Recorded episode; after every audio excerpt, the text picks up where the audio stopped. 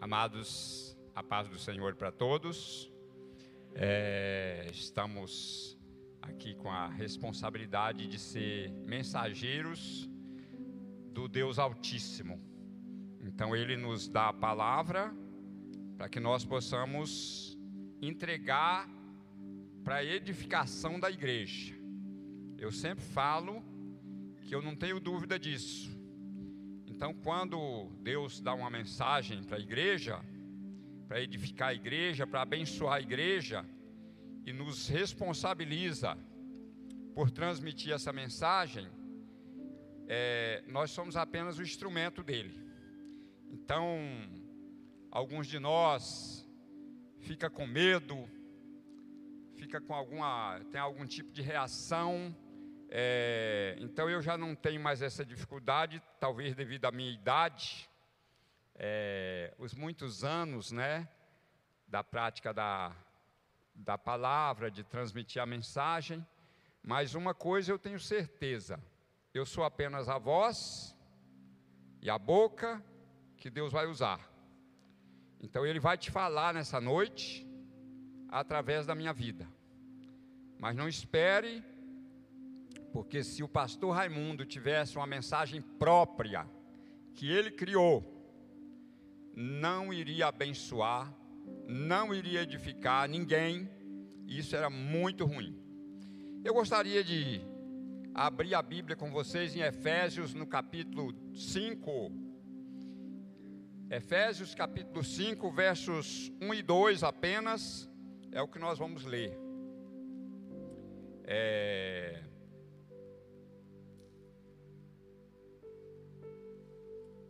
Todos acharam?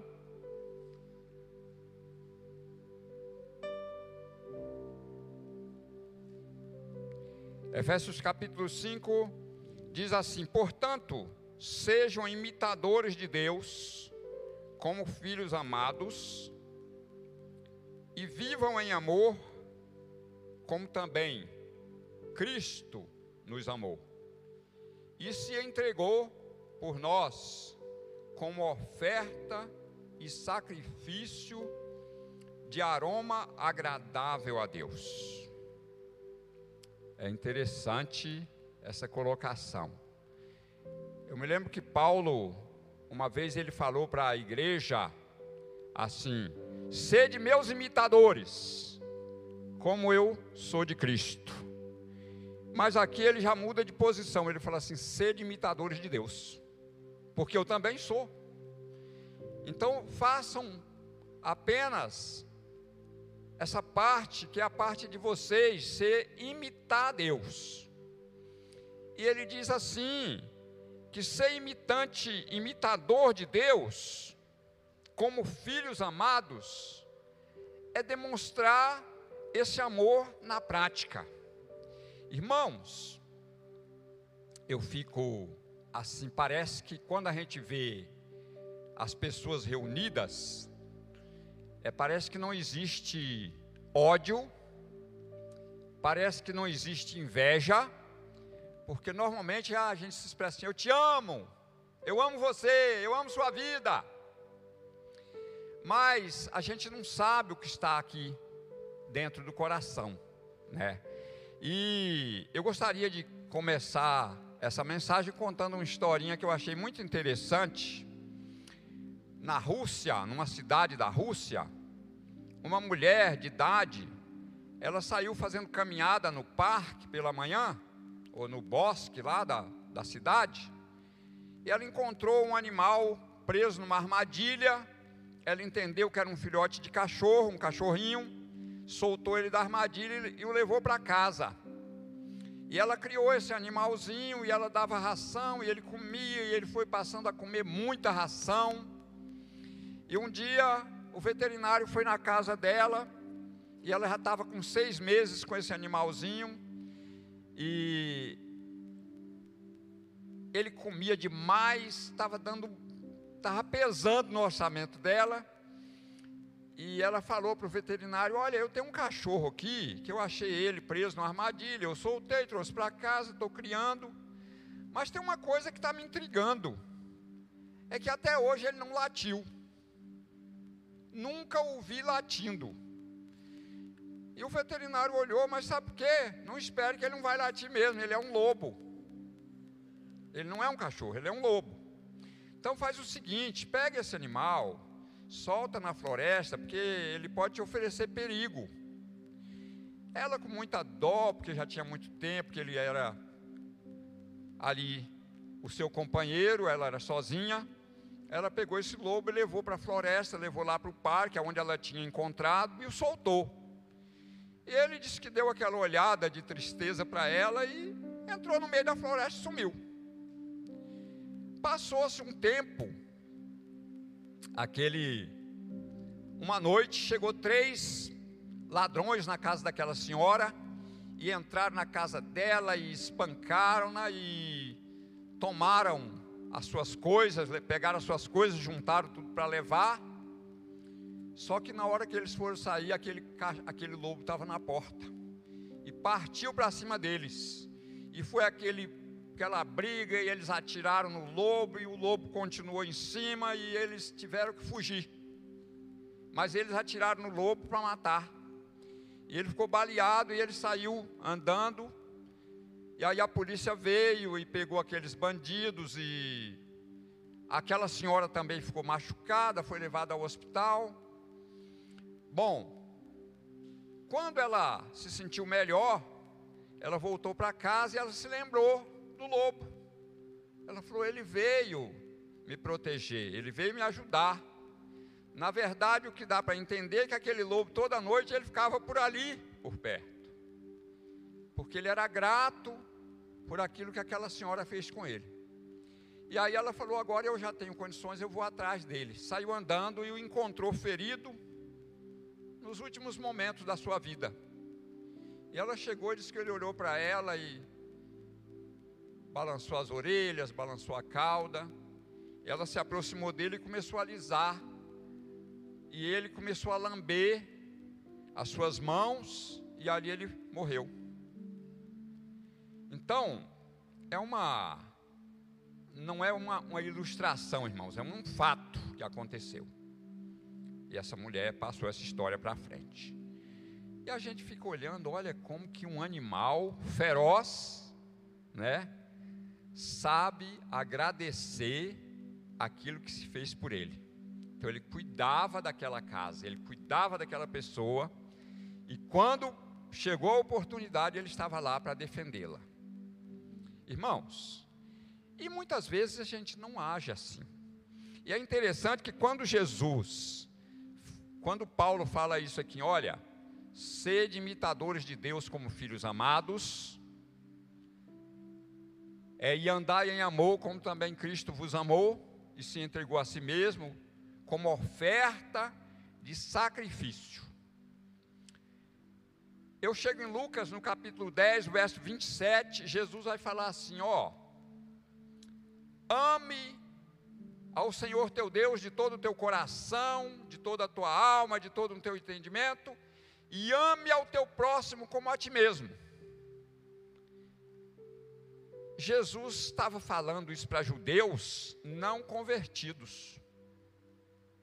Jesus estava falando para pessoas que o estava confrontando. Então Jesus estava dizendo assim: olha, é obrigação todo ser humano amar o outro. E aquelas pessoas só vieram entender isso depois da conversão. É impossível a gente viver sem Jesus e amar as pessoas. Tem pessoas maravilhosas.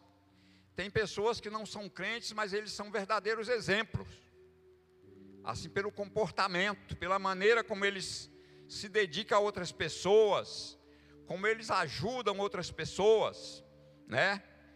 Mas Jesus falou isso, falou assim: olha, os pecadores também, a pastora Cláudia leu aqui, eu fiquei maravilhado, né? Porque a mensagem é exatamente isso aí, é amor. É, os pecadores também amam os, os pecadores, até o momento que não pisar no seu calo. É, quando pisar, a resposta é imediata. Então, eu me lembro de uma dupla de violeiros, acho que era Jacó e Jacózinho, não me lembro se era isso mesmo, o nome do, dos dois violeiros. Eles cantaram por muitos anos juntos. E um dia brigaram e um matou o outro. Interessante isso aí, né?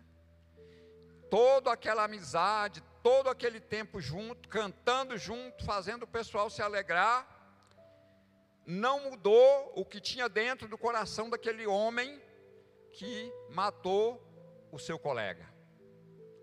Então, irmãos, e por que fez isso? Porque é impossível que eu, por mais bondoso que seja, é, por mais sincero que eu seja, sem conhecer Jesus, que eu não tenha reações diferentes. Normalmente, o momento vai demonstrar a minha reação. Mas, anormal é quando eu, um servo de Deus, faço isso. Aí já não é normal. Aí eu estou abandonando aquilo que a palavra de Deus me mostrou. Então aqui Jesus diz que todos, todas as pessoas devem amar o seu semelhante. É, em 1 João, no capítulo 4, verso 18, eu gostaria que alguém lesse para mim em voz alta. 1 João, capítulo 4, verso 18.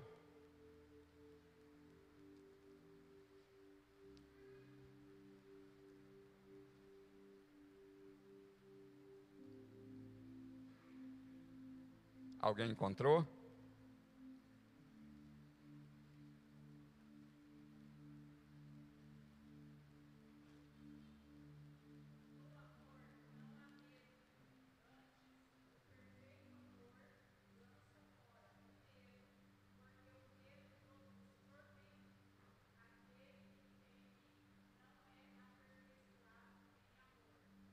Amém. No amor não há medo. Antes, o perfeito amor lança fora todo medo, porque o medo supõe castigo. E quem tem medo, ele diz assim: não está aperfeiçoado no amor. Irmãos, isso aí nos leva a pensar assim, é nas reações do ser humano. Então, nós, seres humanos, nós podemos ter reações diversas.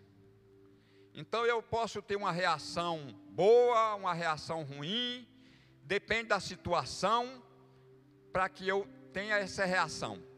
E o medo é uma das reações que pode tomar conta de mim. Pessoas, servos de Deus, com o coração dominado pelo medo. Não pode, não tem, não pode ser normal isso aí. Mas infelizmente existe. Pessoas servos de Deus com coração cheio de ódio. Meu Deus, o que, que é isso? É verdade? É, é verdade. Ódio. Ódio de falar assim, eu não consigo suportar essa pessoa. Eu odeio. Deus está falando com você nessa noite. Tem que mudar. Tem que haver mudança. Você não consegue olhar para o seu irmão, você não consegue amar o seu irmão, então entregue essa reação maligna para Deus. Fala assim: Deus, eu não quero essa reação comigo. Eu estou entregando ela para o Senhor. Eu não tenho dúvida. Deus sabe o que fazer com essa reação. Outros irmãos, eu conheci uma pessoa, um pregador da palavra. E um dia ele me contou. Ele falou assim: Eu tinha inveja. Quando eu vi uma coisa com um irmão, eu entrava em pânico enquanto eu não conseguisse aquilo ali, eu tinha que comprar, eu tinha que adquirir aquilo ali daquele irmão, porque a inveja que estava aqui dentro, ele disse, mas um dia eu descobri isso. E eu falei, Deus, eu não quero essa inveja comigo, toma ela para o Senhor, fica com ela, Deus. Então, irmãos, e é interessante que a Bíblia nos mostra isso aí. Nós vamos lá em 1 Samuel, é, 1 Samuel, nós vamos encontrar no capítulo 18, versos 6 a 8, nós não vamos ler para não tomar o tempo, porque eu não quero me demorar hoje por causa da ceia, né? Mas Saul, ele tinha acabado de vencer uma batalha, na, realidade ele não tinha acabado de vencer a batalha, quem tinha vencido de fato era Davi. Mas Davi era um simples soldado dele, aliás, nem soldado era, apareceu ali para vencer uma batalha, para defender a sua nação, porque ele temia Deus. E quando ele olhou, um inimigo que não temia Deus, provocando a sua nação, ele falou: Isso é um absurdo. Eu não acredito, isso é falta de medo, irmãos. Eu não acredito que um incircunciso vai humilhar a minha nação, porque ele está humilhando os servos de Deus. E Davi foi lá e resolveu aquela questão.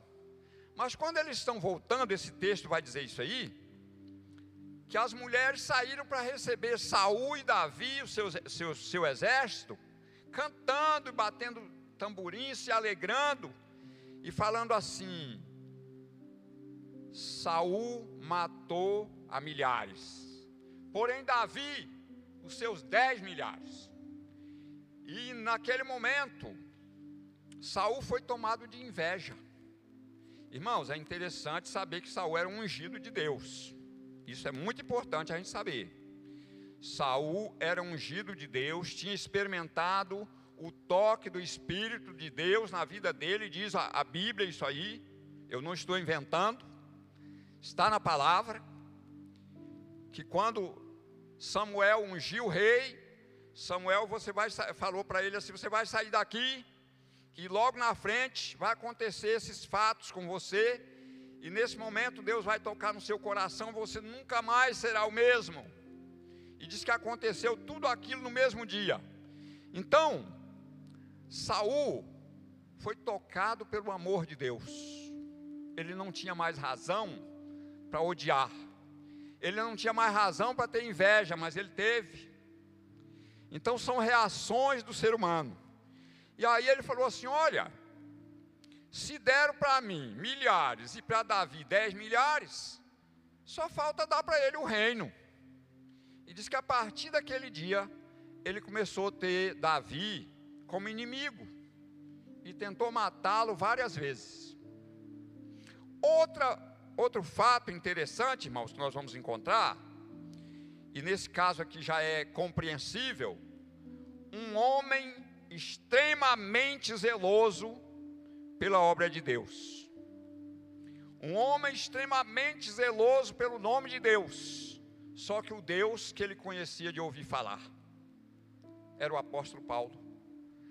Paulo, no capítulo 8 de Atos, especialmente no verso 3, diz que ele respirava ódio contra a igreja.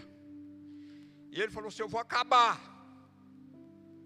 E ele começou invadir as casas e prendendo as pessoas e castigando as pessoas. E ele pediu cartas ao sumo sacerdote para ir prender os judeus que estivessem em Damasco, na Síria. E ele foi, só que o Senhor o surpreendeu, o encontrou no caminho. E quando o Senhor te encontra no meio do seu caminho, ele muda a sua história. Você está fazendo uma caminhada e talvez até hoje você nunca teve um encontro com Deus, sabe? Então você não conhece. Você pode ser a pessoa mais bem intencionado, mas falta aquele encontro que muda a história. Então, Paulo vai nessa trajetória levando carta, o pessoal de Damasco, que era servo de Deus, estava tudo assustado, ó, Paulo vem aí.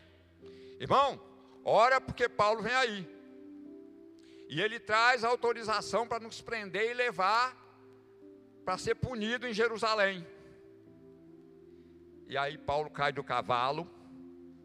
Irmãos, muita gente fala que Paulo não caiu do cavalo, mas eu vou falar para vocês uma coisa: tem um pintor italiano que pintou Paulo caindo do cavalo. Alguém sabe disso?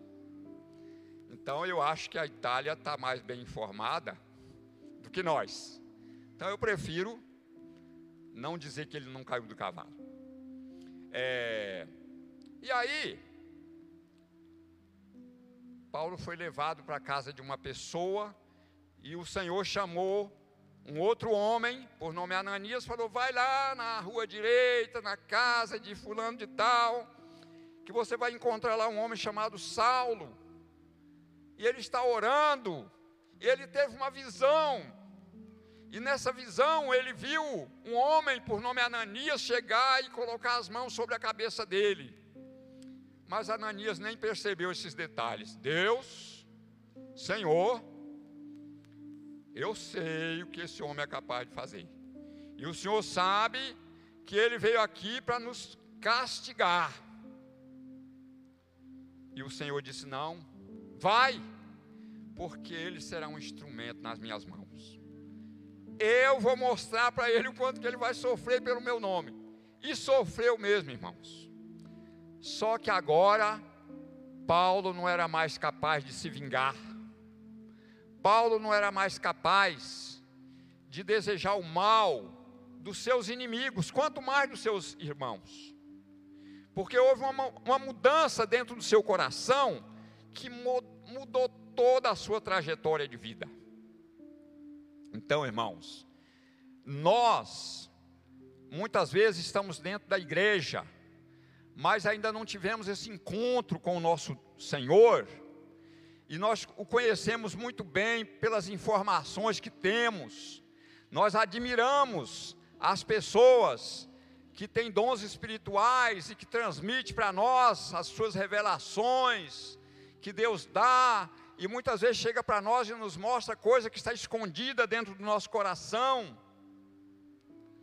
Eu sempre estou andando junto com o pastor Miguel. E o pastor Miguel ele tem dons. E ele chega às vezes com uma pessoa e fala assim: cuidado com aquela pessoa que você está achando que é seu amigo. Às vezes ele chega e Deus mostra para ele uma enfermidade na vida de uma pessoa ou alguma coisa assim. E ele na hora ele passa aquela mensagem para aquela pessoa. E isso é dom de Deus. Mas esses dons, eles acontecem a partir do momento que acontece esse encontro. Esse encontro que acontece no meio da caminhada e que vai mudar a nossa história. Então, Jesus está nos ensinando aqui que nós precisamos aprender a amar como Ele amou. E como que ele amou? Entregando-se como uma oferta de sacrifício, ou seja, ele foi sacrificado por nós. Jesus foi crucificado e os irmãos sabem que muitas vezes um pequeno corte na nossa mão, no nosso pé dói, que é uma beleza, né? Jesus foi cravado numa cruz, seus pés as suas mãos. E ele virou e falou assim: Pai, perdoa-lhes, porque eles não sabem o que estão fazendo. Perdoa, Pai.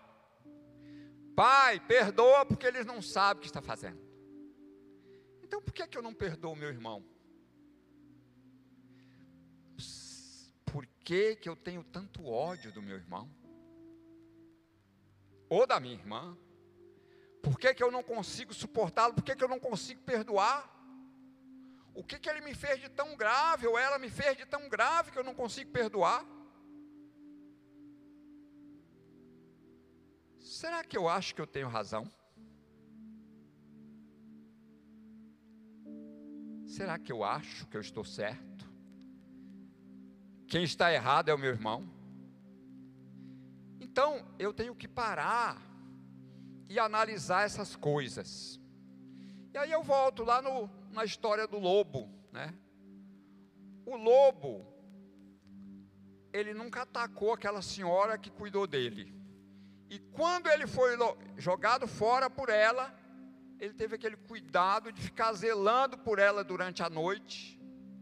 E foi assim que ele a livrou.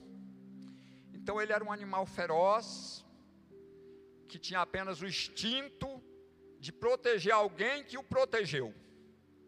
Mas eu sou um servo de Deus. Então eu não posso alimentar no meu coração uma reação que é da carne, que é do maligno. Eu não posso ter inveja no meu coração. Eu não posso ter ódio no meu coração. Porque isso tira a minha comunhão com Deus. É interessante que Jesus, ele falou assim: "Olha, se você for levar a sua oferta ao altar, e quando você chegar lá, você se lembrar que o seu irmão tem alguma coisa contra você. Não é você que tem contra ele, não. É ele que tem contra você. Procura por ele. Vai primeiro. E acerta as contas com ele. Depois você volta e entrega sua oferta, porque o que ele estava dizendo é o seguinte: a sua oferta não está sendo aceita.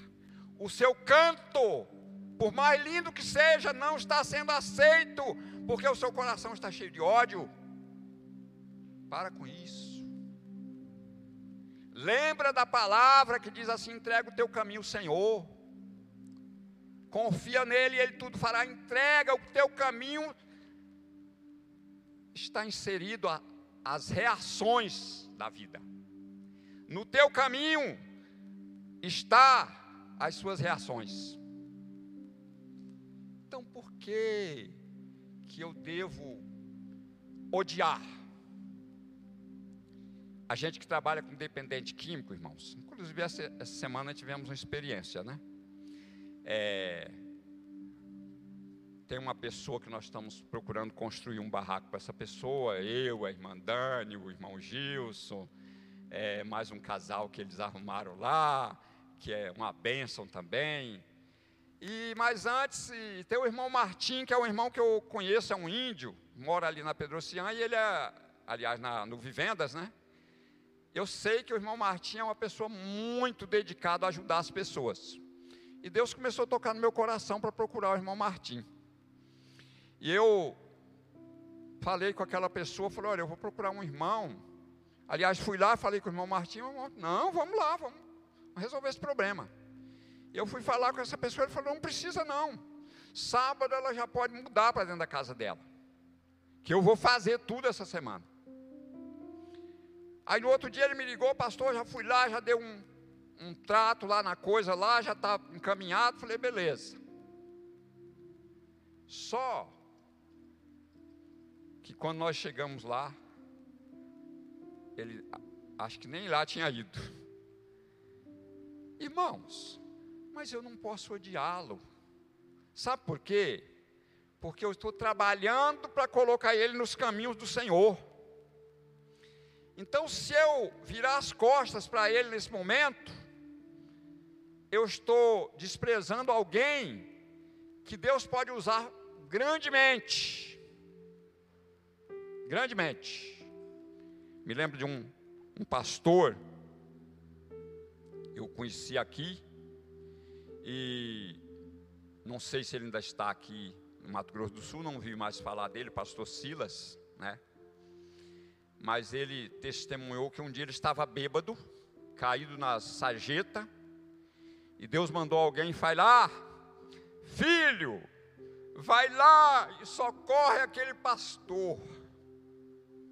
Deus estava olhando um bêbado, sabendo assim, ele é um pastor, vai lá e tira ele da sarjeta. Conheci um pastor de Brasília, foi pastor da primeira igreja batista de Brasília. Já faleceu, muitos anos. E ele era dedicado a, a catar as pessoas na rua e ajudar.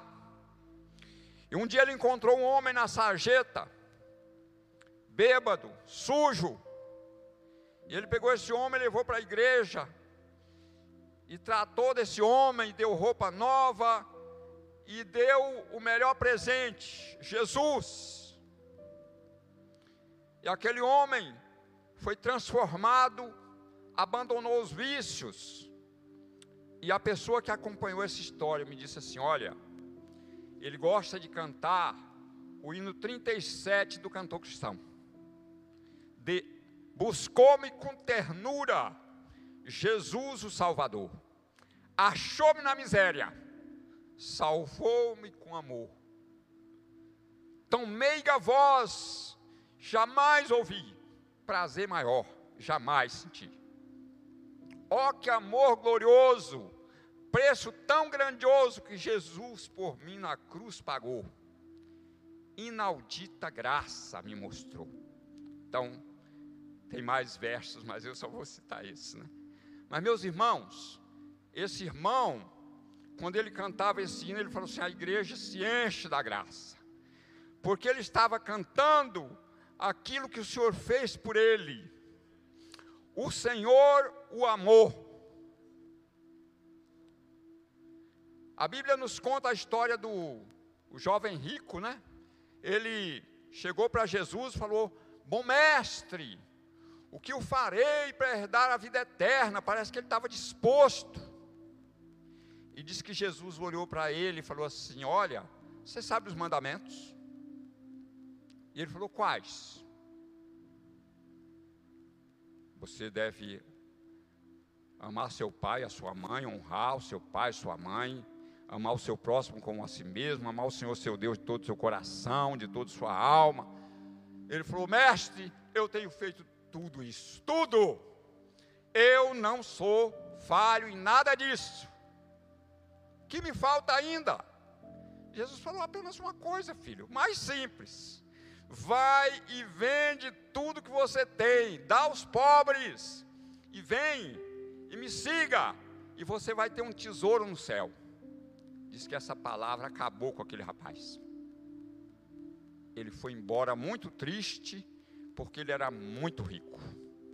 Então, meus amados, às vezes nós somos assim. Nós oferecemos tudo.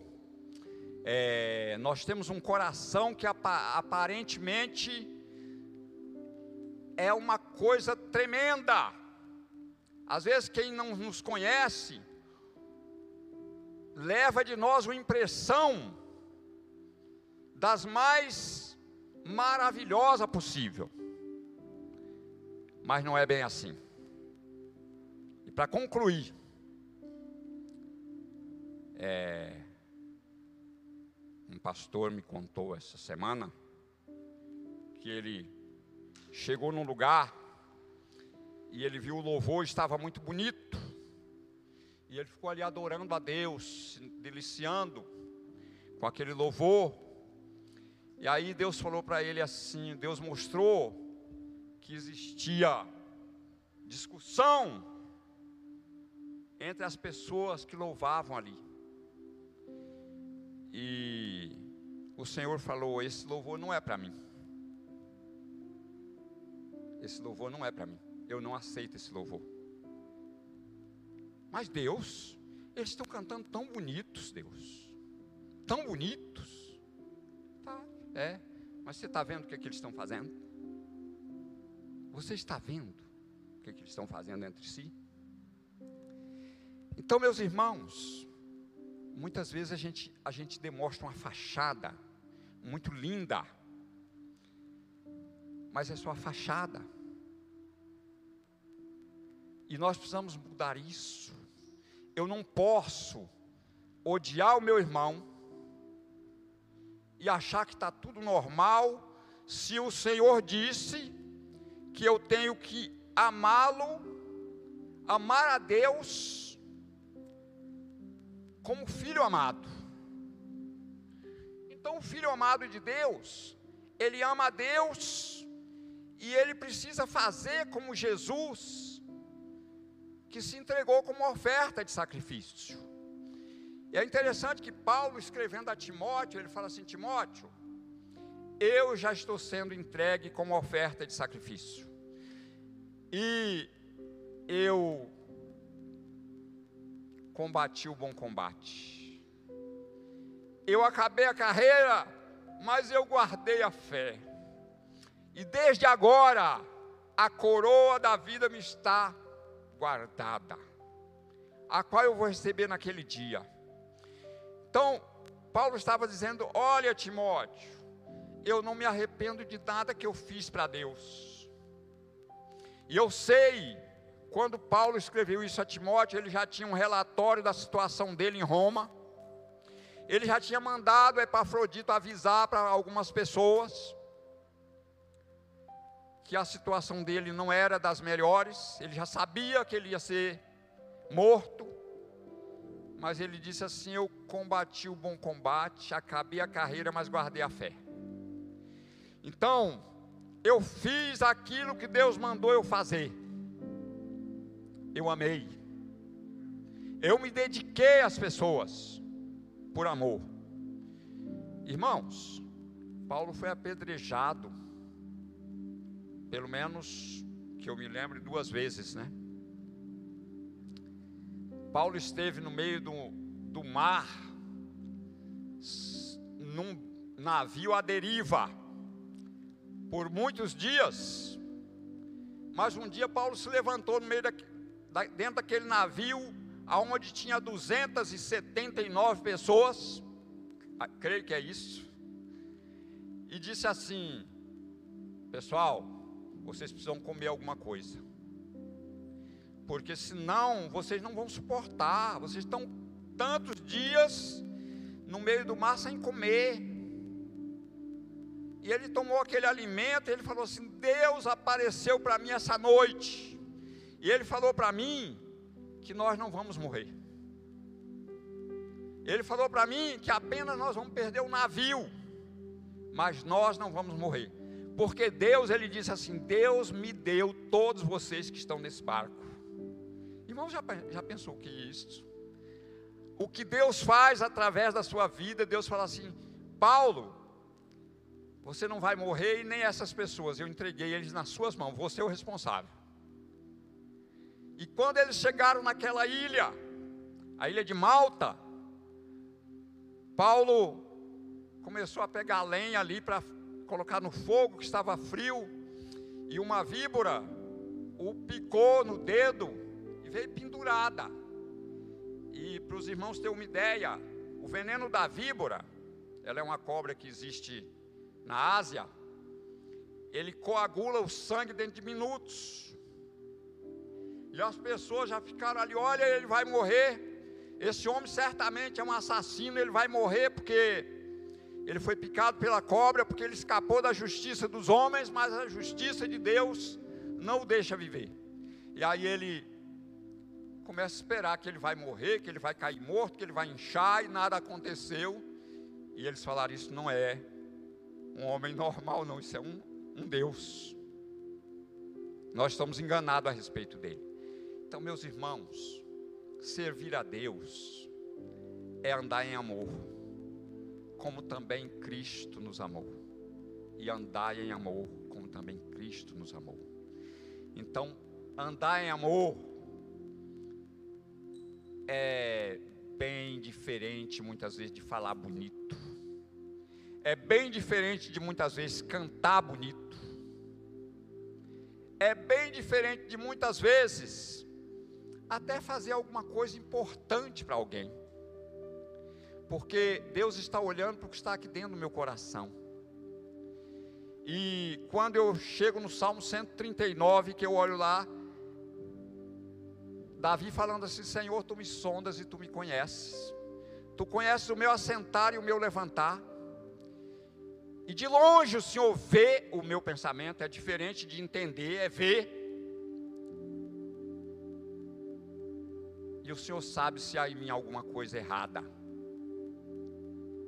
Então, meus amados, o Deus que eu sirvo, o Deus que você serve, Ele olha lá dentro do seu coração e Ele vê o que você pensa, o que você planeja, o que você de fato quer para a sua vida. E muitas vezes ele fala assim: Filho, não é isso que eu quero te dar. Eu tenho coisas melhores para você. Então, meus amados irmãos, eu quero deixar essa palavra, que é aquilo que Deus colocou no meu coração, para transmitir. E eu estou fazendo isso mas o meu sentimento é de saber que eu estou entregando uma mensagem de Deus e que Deus quer que você que ouviu e que Deus falou ao seu coração, tome atitude. Tome atitude. Não, Deus, eu não quero mais isso na minha vida, não. Isso me faz mal. Isso me faz mal. E faz mesmo, irmãos. Faz mesmo. Sabe, qualquer coisa que nós achamos que estamos escondendo de Deus, nós estamos escondendo de qualquer pessoa, menos do Senhor. Então não alimente uma, um sentimento falso no seu coração, porque depois isso vai ser ruim para você. Então, como diz a palavra de Deus, levanta-te e toma uma atitude. Toma uma atitude de perdoar. Toma uma atitude de, se for necessário, procurar e falar assim: me perdoe. Eu não tenho motivo para viver sem amor. Eu não tenho motivo para não perdoar o meu irmão. Eu não tenho esse motivo. Então, meu amado, minha amada, que Deus te abençoe grandemente e que você consiga tomar atitude de mudar, porque você vai sentir algo na sua vida que você nunca sentiu. Porque enquanto existe dor, que o pecado ele gera dor no nosso coração, irmãos. E dói. E a partir do momento que nós perdoamos, essa dor desaparece. E aí nós somos dominados por um sentimento de paz, que a Bíblia diz que excede todo entendimento. O sentimento de alegria, que é aquilo que Paulo fala aos Gálatas, mas o fruto do Espírito é amor, é alegria, é paz, é bondade, é fidelidade, é benignidade, é mansidão e é domínio próprio e contra estas coisas não há lei. Não existe punição para quem se comporta dessa forma. Que Deus te abençoe. Amém. Em nome de Jesus. Amém. Pastor